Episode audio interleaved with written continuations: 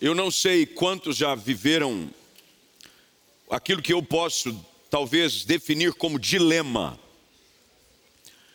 de saber qual é o plano de Deus para a minha vida. Qual é o propósito de Deus para a minha vida?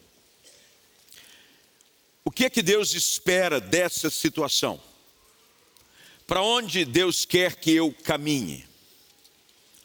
Bem, isso é uma questão um tanto comum, porque nenhum de nós tem poder em si mesmo de caminhar sozinho na direção daquilo que é o melhor de Deus para a nossa vida.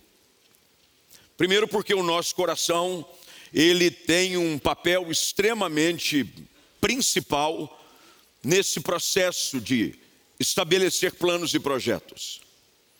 O coração do homem, ele naturalmente se inclina para a sua carne.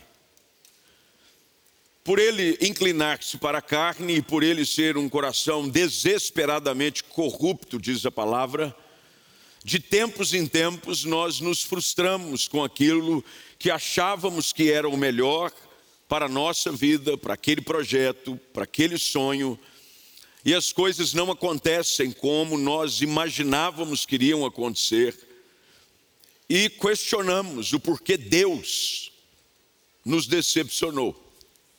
Por que, que Deus não permitiu com que aquilo que eu havia sonhado, planejado, buscado, orado, acontecesse na minha história. A versão, a mensagem, a qual eu sempre uso em textos como esse, para buscar elaborar de uma forma um pouco mais fácil de entender o que o texto diz, traz a seguinte versão: O homem mortal faz planos elaborados para a vida, mas é o eterno que tem a última palavra. Você já lutou tentando descobrir a vontade de Deus? Você foi vendo o tempo passar e você fica indeciso, dizendo: o que será que Deus tem? O que será que Deus quer? Qual é o propósito de Deus? Qual é a vontade de Deus? Você já pediu para que Ele falasse com você em sonhos, revelações. Você já fez até loteria bíblica. Sabe aquela que você faz assim? E diz aonde abrir? É. Aí quando não é o que você quer, você fala: dessa vez não valeu. Vamos para a próxima. É ou não é? Quem nunca fez assim, que atire a primeira pedra. Todos nós, buscando uma direção direta de Deus. O próprio Senhor Jesus, na oração que ele ensina os seus discípulos a fazer, que é conhecida em algumas versões como a oração dominical, ou mais popularmente conhecida como a oração do Pai Nosso. Jesus diz lá, registrado em Mateus capítulo 6, verso de número 10: Seja feita a tua vontade, assim na terra como no céu. No desfecho do seu ministério público, quando Jesus já está no jardim, prestes a ser preso, para depois ser julgado e condenado em morte de cruz, Lucas 22, 42 também registra esse momento de agonia e angústia no coração do Senhor Jesus, quando ele diz: Pai, se possível, afasta de mim esse cálice.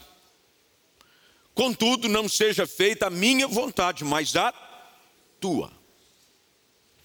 Como é que nós descobrimos qual é a vontade de Deus para a nossa vida?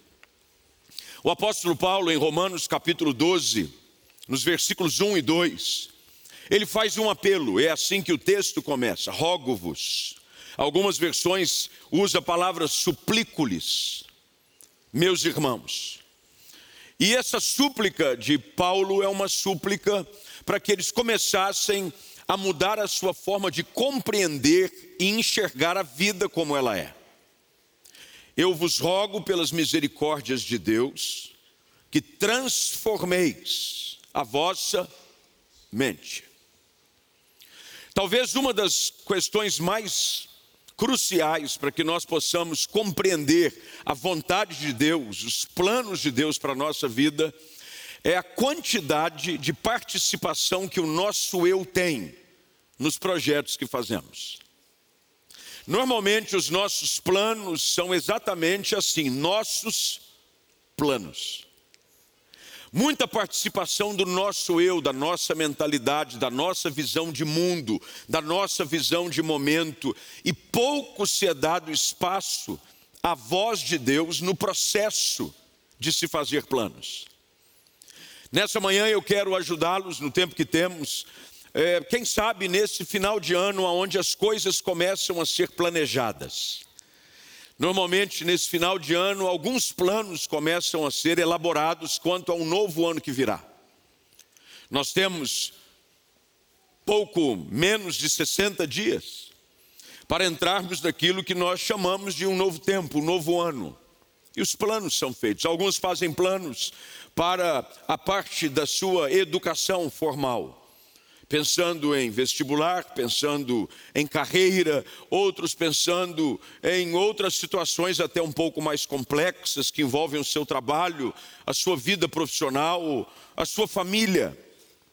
Como é que nós podemos, nesse processo, descobrir qual é a vontade de Deus para nós? No último pleito que enfrentamos agora, houve uma celeuma, uma confusão tão grande, e obviamente você sabe, por ser membro da igreja ou nos acompanhar já há algum, algum tempo, de que a igreja não se envolve diretamente nessas questões político-partidárias. Mas houve, quase que de uma forma, é, pode-se assim dizer, mórbida, uma reação por parte de muitas pessoas diante daquilo que aconteceu de um domingo para cá, por conta de resultado de eleições.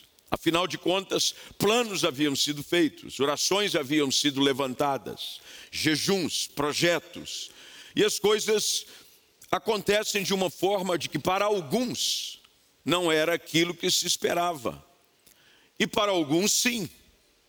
E entra-se naquela situação, qual a vontade de Deus? O que é que Deus tem para nós?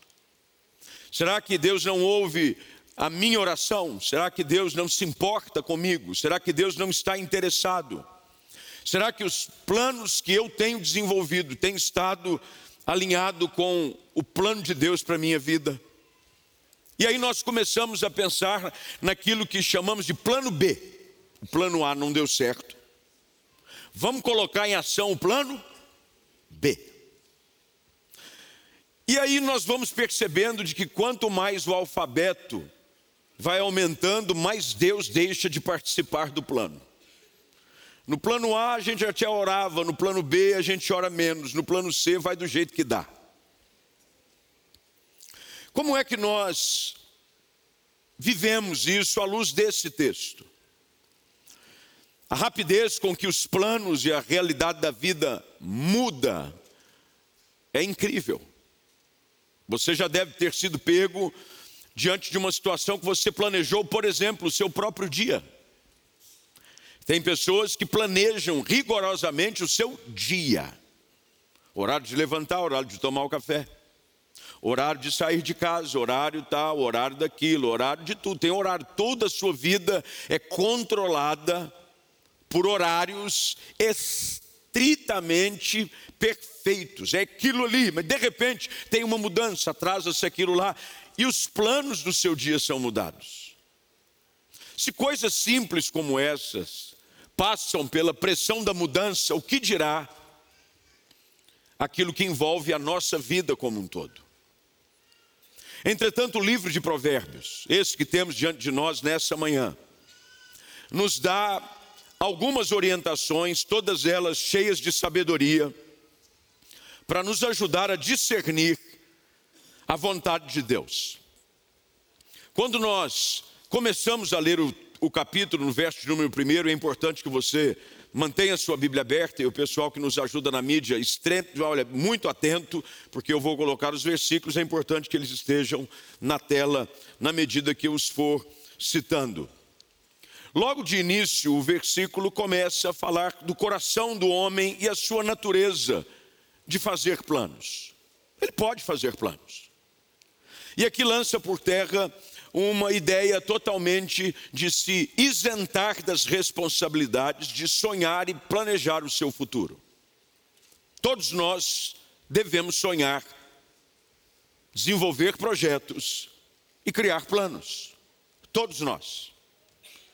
Há uma frase célebre de um grande líder, ele é um líder evangélico, mas fala muito para o mundo corporativo, que é John Maxwell, você já deve ter lido algum livro de John Maxwell. John Maxwell usa uma frase dizendo: quem falha em fracassar, fra... é, planejou fracassar.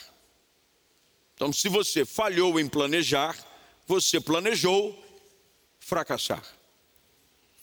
O fato de você saber de que Deus tem um plano para a sua vida, de que tem lições a seu respeito, não quer dizer de que você deve ser uma pessoa inconsequente. Essa é a primeira coisa que nós temos que entender. Porque algumas pessoas, diante de situações que não acontecem do jeito em que elas esperam que aconteça, elas simplesmente dizem: Quer saber de uma coisa? Eu não vou mais planejar nada. Porque eu estou cansado de quebrar cara, porque eu acho que era de um jeito, sempre acontece do outro. Eu esperava que a coisa. Já quer saber, eu nem oro mais. Porque eu orava e pedia uma coisa, e aquilo que eu pedia aconteceu o contrário. Esse é um perigo no qual nós precisamos olhar para ele atentamente. Porque nós temos a responsabilidade, sim, de fazer planos.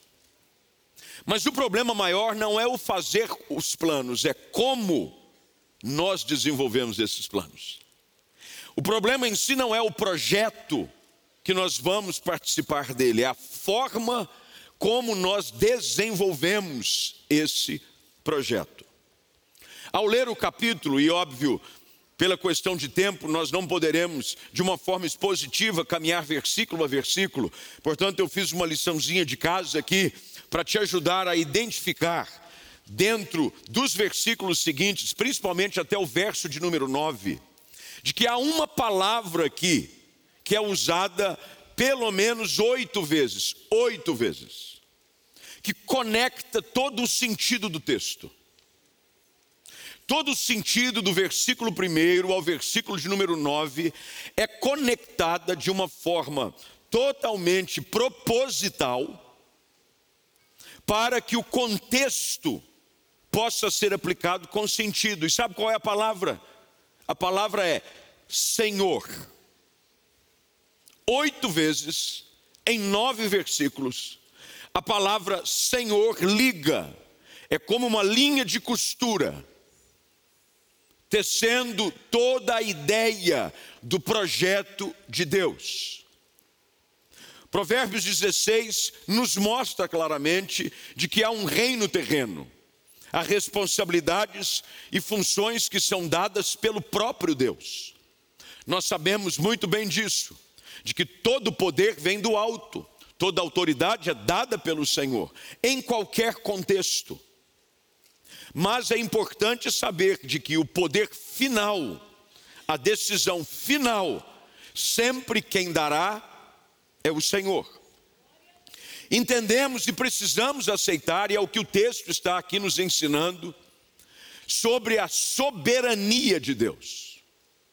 Se há algo que Deus não abre mão, é da sua soberania. O nosso Deus é soberano. E quando eu trabalho nos projetos que o Senhor me leva e me chama a fazer, isso é a primeira coisa que eu preciso começar a colocar em prática. Entender claramente qual é o papel de Deus na minha história. O papel no qual a Bíblia diz de que mesmo antes de que todos os meus dias existissem, ele já os conhecia. E eles já estão contados. Não há nenhum deles sequer que possa ser tirado ou adiantado. Portanto, a vida de alguém que confia em Deus precisa partir deste sólido alicerce. Há um Deus que está sentado no seu alto e sublime trono. E o governo e a soberania de todas as coisas pertence única e exclusivamente a Ele. Isso eu tenho que entender. Provérbios 16 dá aqui uma longa lista do que Deus faz. O problema é que, normalmente, livros de Provérbios, nós temos um, uma tendência muito natural de pensar versículos para dar a ele conceitos que normalmente são de interesse pessoal. Você pega um versículo daqui, porque é muito legal, e ele separado de lá, ele pode até servir como um versículo base para um pensamento seu. Mas no capítulo 16, e até uma parte do capítulo 15, o autor, que era um homem sábio, de todos os sábios que já existiram, o mais sábio de todos. Ele chega finalmente à conclusão de que, com o poder que ele tem, a autoridade que ele tinha, ele era um rei, Salomão. O conceito da criação de planos precisa passar, antes de mais nada, por essa visão de que há um Deus que é soberano.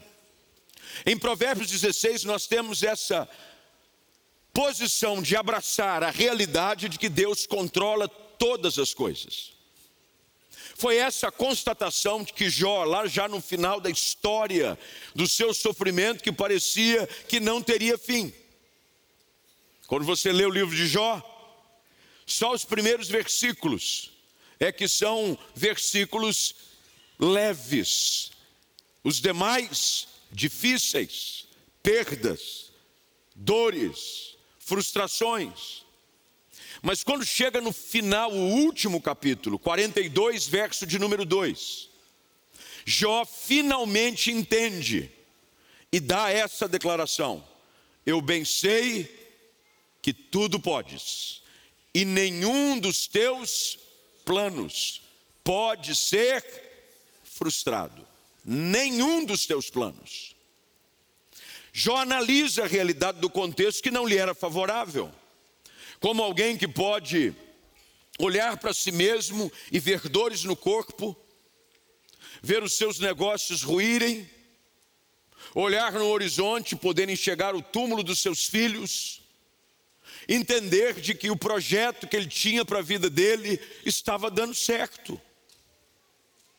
Mas ele finalmente entende de que por mais que as coisas que eu não entenda aconteçam, nas mãos do Senhor nada perde-se o controle.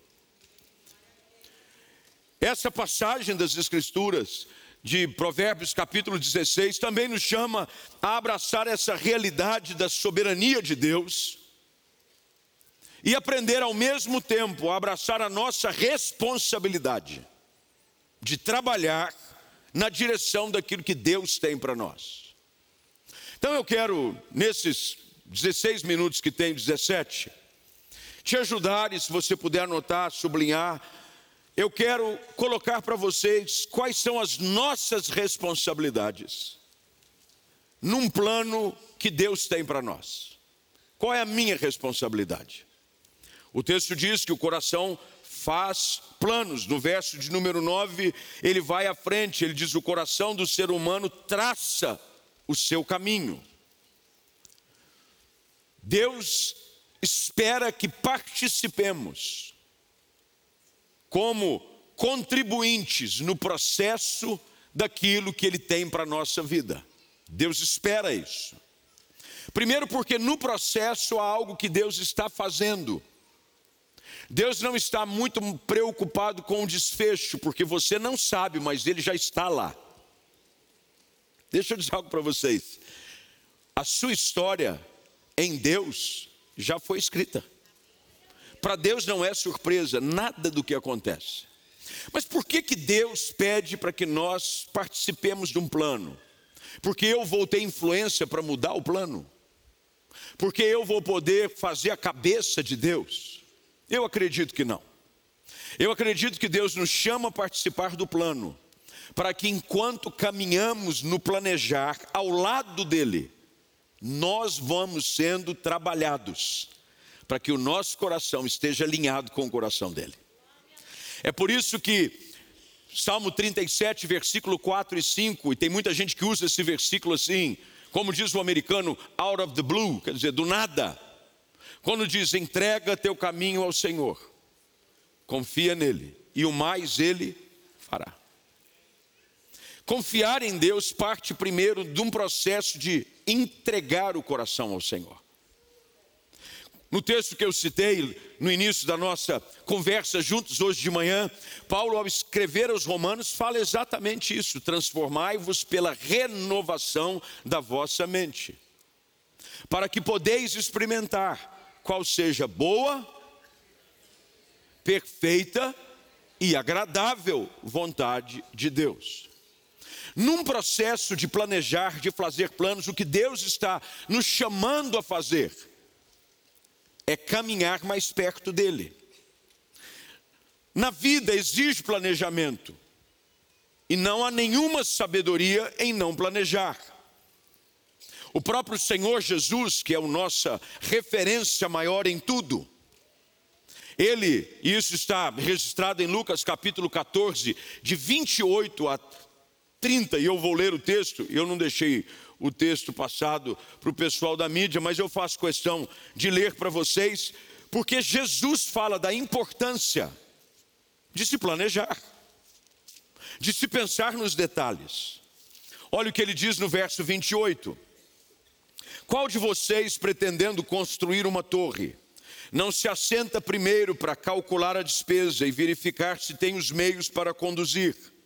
para não acontecer que, tendo lançado os alicerces e não podendo terminar a construção, todos os que a virem zombam dele, dizendo: Este homem começou a construir e não pôde acabar. Ou qual é o rei que, indo combater outro rei, não se assenta primeiro para calcular se com dez mil homens poderá enfrentar os que vêm contra ele com vinte mil?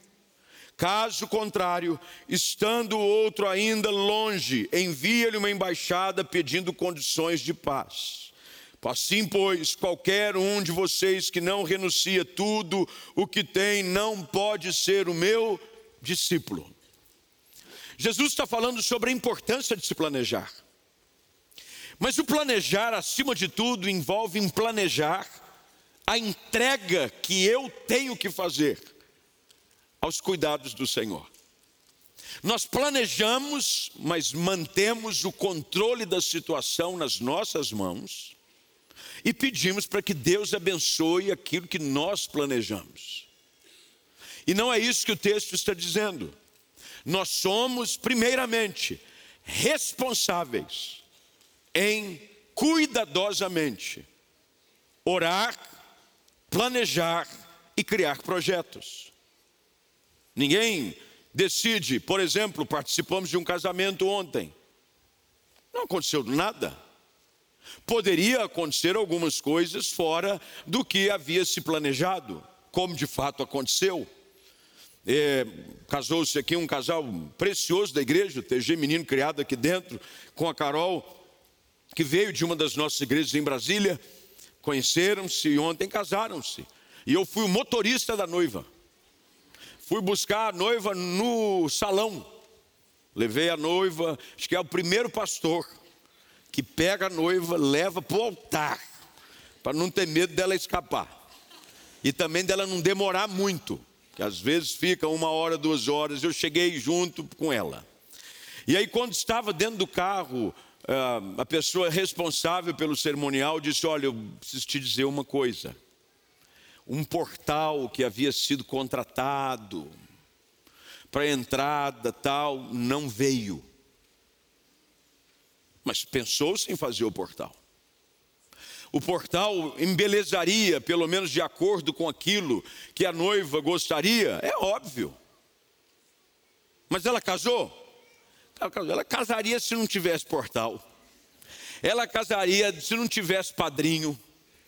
A única coisa que ela precisava era do noivo e de alguém para oficializar. O resto, dispensável. Nós precisamos entender isso, que nos planos de Deus nós podemos fazer planos. Deus pode, na sua infinita graça, adicionar coisas nos planos. Deus pode, na sua infinita misericórdia, tirar coisas dos planos. O que eu tenho que entender é que, se este plano é para ser um plano perfeito, agradável, Deus precisa ter a palavra final nele. Um plano perfeito e agradável, Deus é aquele que tem a palavra final. Mas eu sou responsável em planejar. Não é um discurso para nos tornarmos irresponsáveis. Um culto precisa de planejamento. E de vez em quando algumas coisas não acontecem. Dia desses aqui estava e eu pedi o vídeo lá da igreja que nós estamos em parceria implementando na região de Orlando, na Flórida. O vídeo. O vídeo. E fiquei aqui o vídeo, gente. O vídeo, a foto da igreja do pastor. Nada, não apareceu nada. Havíamos planejado? Havíamos. Mas não aconteceu. O que nós precisamos entender é de que nem tudo que não sai do jeito que gostaríamos é ruim. Às vezes, às vezes, e na maioria das vezes, graças a Deus, que não aconteceu do jeito que você planejou. Deus está aqui dessa palavra nos ajudando a entender isso. Segunda coisa que o texto, e depois eu quero te encorajar a mergulhar neste capítulo de uma forma um pouco mais profunda, principalmente durante essa semana, é de que nós somos responsáveis para examinar à luz da palavra quais são os desígnios de Deus para nós. Tem muita coisa que nós sonhamos e planejamos ao nosso respeito que estão completamente contra a vontade explícita e escrita de Deus na Sua palavra. Qual é a nossa responsabilidade também? Examinar as Escrituras. Nós devemos, nos nossos planos, colocar como a base de tudo a palavra de Deus, a sabedoria que ela nos dá. Olha o que, é que diz o verso de número 2: Todos os caminhos de uma pessoa são puros aos seus próprios olhos. Mas o Senhor sonda o espírito. A princípio, tudo parece bonito, tudo parece que vai dar certo, e até de boa intenção. Mas antes de qualquer primeiro passo, eu preciso aprender a fazer da palavra de Deus a minha fonte de conhecimento e revelação. Nós às vezes falhamos com os nossos planos porque a falha inicial é em não abrir a Bíblia antes de começar a planejar. É não orar antes de começar a planejar. Nós oramos depois que planejamos. Nós buscamos versículos para dar base àquilo que nós inventamos. Quando o processo é inverso. Por falta de conhecimento, diz as Escrituras, o povo perece. Eu preciso mergulhar nas Escrituras, porque alguns versículos antes, no capítulo 15, verso de número 22, ainda do livro de Provérbios, traz a seguinte afirmação: onde não há conselho, fracassam os projetos, mas com os muitos conselheiros há bom êxito. O que é que Deus está nos ensinando aqui? Nós temos pelo menos de uma forma muito transparente, na leitura dessa palavra, duas direções importantíssimas para desenvolvermos projetos, sonhos para a nossa vida como um todo. O primeiro, é claro, é a palavra de Deus. Mas, segundo lugar, é o conselho de pessoas sábias. Normalmente falhamos porque nós não queremos ouvir ninguém. Eu já ouvi várias vezes pessoas dizendo assim, pastor, ele é cabeça dura. Ele não ouve ninguém. Ele já enfiou um negócio na cabeça dele. Não há quem tire. Ele é cabeça dura, pastor. Ele é teimoso. Normalmente pessoas assim têm o seu, tem alguém que, mandando mensagem subliminar aí. Normalmente, pessoas assim tendem a se frustrar quanto à não realização dos seus planos, porque o próprio Deus diz que é na multidão dos conselhos. Se você tem pessoas mais experientes, homens e mulheres de Deus perto de você e não faz bom uso delas nos seus projetos, você está pecando.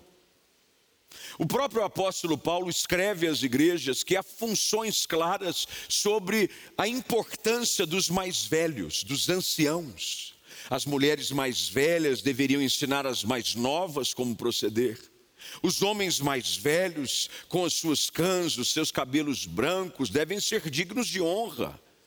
São experientes. É loucura alguém simplesmente achar que o seu plano é perfeito e não ouvir pessoas que Deus colocou perto de você para você caminhar na direção que Ele tem para a sua vida. Por quê? Primeiro, porque os mais velhos têm experiências e já passaram por situações que talvez você ainda não tenha passado. Aquilo que você acha que é um vislumbre, ele vai dizer: hum, hum, hum já vi isso antes. Olha, já tive na sua situação. Eu sei como é que é. Esse foi o grande problema daquele que vem assumir o trono no lugar de seu pai, chamado Roboão. Quando ele assume o trono de Salomão, qual é o conselho dos mais velhos? Tira um pouco o peso sobre os ombros do povo. O seu pai colocou muito peso, ele muito imposto, cobrou demais, dá uma aliviada. Vai ser bom para você, você acabou de chegar, fiote. Com quem ele foi buscar conselho? Com a turminha dele. O que, que a turminha do, da, dos inocentes, do, sem, sem experiência nenhuma, disseram? Que nada. Agora é que tem que pesar a mão. Para todo mundo ver que você é mais pesado que seu pai. Qual foi o desfecho? O reino entra em colapso. Mais à frente se divide porque não se ouviu conselhos de pessoas cheias de Deus. E aqui entra em vários aspectos, filhos para com os pais. Filhos devem ouvir o conselho dos seus pais. Primeiro, porque os pais querem ver você dar certo. Às vezes o filho diz assim: Não, eu não vou ouvir meu pai, esse cara não sabe de nada. Esse aí está desatualizado, isso é de outra época nós precisamos examinar o conselho. Há um versículo que é conhecido aí citado: na multidão dos conselhos há sabedoria. Mas que bom seria se nós pegássemos esse versículo e colocássemos em prática. Terceiro lugar, nós somos responsáveis por criar os projetos, buscar as fontes boas nas Escrituras de pessoas sábias e coerentes. Mas, em terceiro lugar, nós somos também responsáveis em confiar os nossos projetos nas mãos de Deus. Tem pessoas que fazem do projeto algo muito seu. É meu isso aqui. Qual foi o grande exemplo que Davi deixa a Salomão quanto a projetos que ele tinha? Qual era o maior sonho de Davi? para construir o templo. O plano de Davi era esse. Tanto é que o seu plano era esse, de que ele começa a juntar os recursos necessários para construir o templo. Ele recolhe ouro, prata, madeira suficiente, até que Deus o visita e diz: Tua mão está muito suja de sangue, você é um homem de guerra. Em outras palavras, tu é matador. Teu filho vai construir o templo. É óbvio que Davi, num certo tempo, como homem que era, deve ter sentido: poxa, Deus, eu fiz tanta coisa, eu juntei tanto dinheiro, eu, fui eu que passei a visão.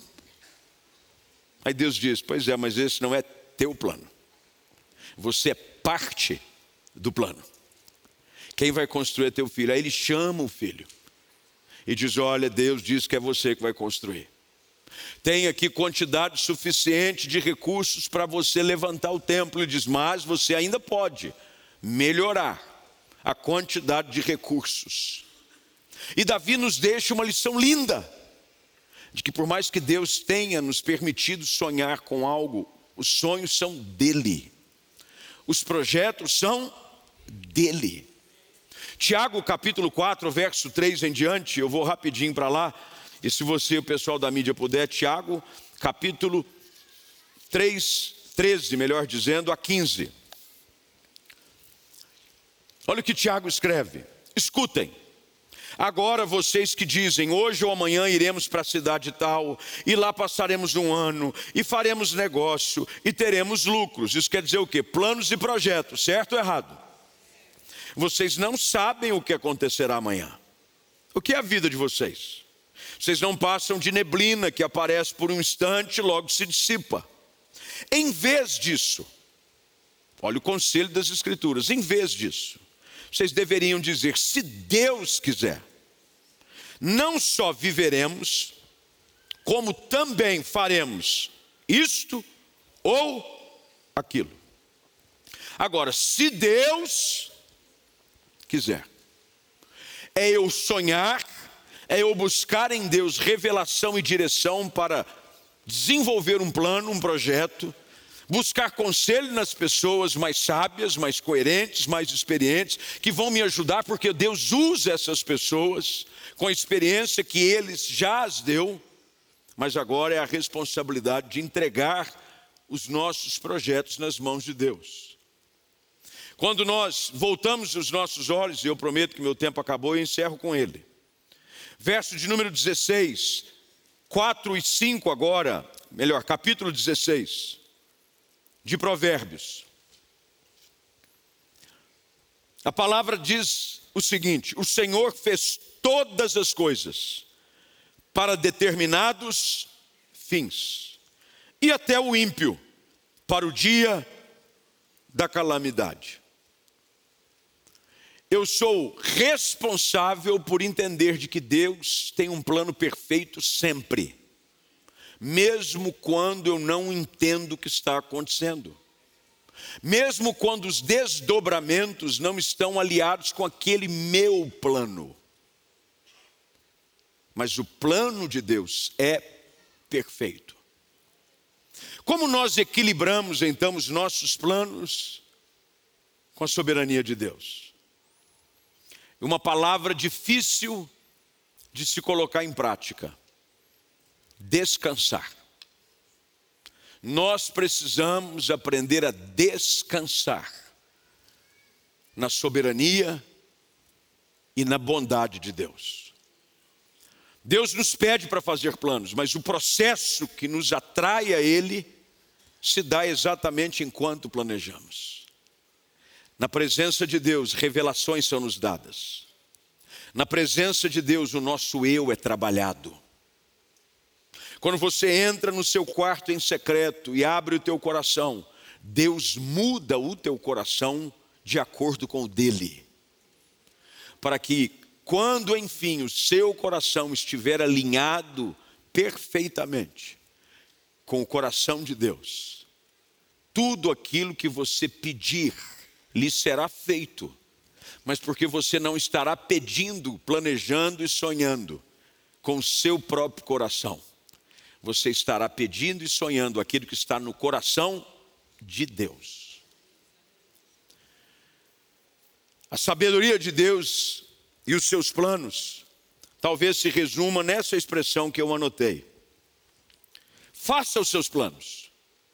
Você tem que sair daqui com planos. Mas segure-os frouxamente. Apegue-se desapegando. Não é pegar daquele jeito que. Não. Você deve segurar tudo aquilo que Deus confiou nas tuas mãos. Sustente. Mas frouxamente. Para que Ele tenha liberdade, para na hora certa, aquele que tudo sabe, aquele que tudo que faz é perfeito, possa agir em benefício do seu povo, da sua igreja, para a glória de seu Filho Jesus Cristo, a quem nós servimos. Você pode dizer amém para isso? Vamos ficar de pé então, eu quero orar com você.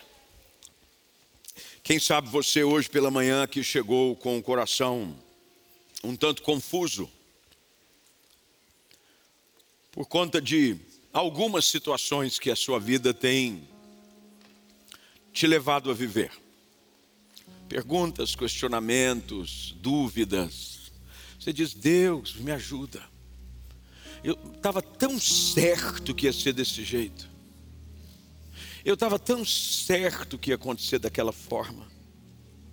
Eu estive quinta-feira passada agora numa igreja do Nazareno que leva o nome de Comunidade da Esperança em Piracicaba. Há três meses atrás, o pastor da igreja faleceu. Meu amigo, meu amigo mesmo, de tomar café toda semana. E não era tomar o café, o café era uma desculpa. Nós ficávamos três, quatro, cinco, seis horas conversando. E ele descobre uma leucemia, luta três anos e meio, morre. Três filhos menores, uma igreja linda, seis anos tem a igreja, vibrante, uma igreja crescente. E houve aquela, e agora? Mas por que, que Deus permitiu isso? E eu estive lá na quinta-feira, me reuni um pouco antes do culto com algumas pessoas da, da junta, com a esposa do pastor, que tem bravamente estado à frente do trabalho e mantido a coisa caminhando pela graça do Senhor. E a conversa que eu tive com eles foi essa: eu falei, olha, Deus nunca nos seus planos, Ele faz algo com um desejo punitivo. Deus não quer punir ninguém. Ah, é? Você vai ver então. Que Deus é esse? Esse é o coração do homem. Deus não faz assim. Deus pode usar o dia mal, mas para o nosso bem. Todas as coisas cooperam para o bem. Tudo. O não de Deus te abençoa. Quando você ouve um não grandão de Deus, aprenda da glória dele. Porque tem gente que só glorifica quando Deus diz sim. Você precisa aprender a levantar a mão quando Deus disser um não daquele, sabe aquele não. Você diz glória a Jesus. Porque Deus está fechando portas para te abençoar. E conversando ali com, com a equipe, com a igreja, o que eu disse a eles foi o seguinte: Deus não abandona os seus projetos. Deus não abandona os seus sonhos. Deus, ele mexe em situações sempre para um bem comum e para o louvor da glória de Jesus. Quem sabe você está vivendo dias assim, onde algumas dúvidas, incertezas, medos, questionamentos. Segure-se frouxamente nos planos. E o que ele quiser tirar, esteja com a mão aberta suficiente para ele tirar.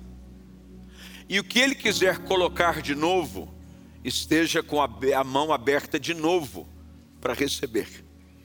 E Deus vai mexendo as coisas. Isso aqui tira, põe isso aqui. Mas Senhor, tira isso. É hora disso aqui não estar mais. Entretanto, eu vou colocar algo aqui. Você confia em mim? Confia. Então confia. Porque no final, o plano de Deus sempre dá certo. Sempre dá certo. Vamos orar. Senhor, nesta manhã, obrigado porque nós estamos seguros em Ti. A nossa segurança é essa. Nós não estamos dependendo de nada ou ninguém mais, senão do Senhor. E porque o Senhor é o Deus que nos sustenta, nós podemos, como o salmista diz, deitar em paz e repousar seguros porque é o Senhor quem cuida de nós. Ajuda a tua igreja, ajuda aqui alguns empresários, empresárias, homens, mulheres, pais de famílias, alguns jovens que estão diante de situações onde os planos aparentemente parecem estar frustrados. Em alguns casos, que bom que eles estão. Porque quando o Senhor permite frustrar um plano, é porque o Senhor tem um outro bem melhor para acontecer. Ajuda-nos a entender isso a ser um povo que confia. Nós somos a tua igreja. O Senhor é o cabeça da igreja Jesus Cristo. Quem governa sobre o teu povo é o Senhor. E nós estamos aqui, faça em nós a tua vontade, que cumpra em nós o teu querer, e dá sabedoria, Senhor, a cada um de nós, a entender os teus desígnios, a amar a tua palavra, a ouvir as pessoas certas, a aprender e ignorar as erradas, para que o nosso coração esteja sempre balizado por aquilo que nos leva ao centro da tua perfeita vontade. Nós assim oramos nessa manhã, com gratidão, em nome de Jesus Cristo. Amém.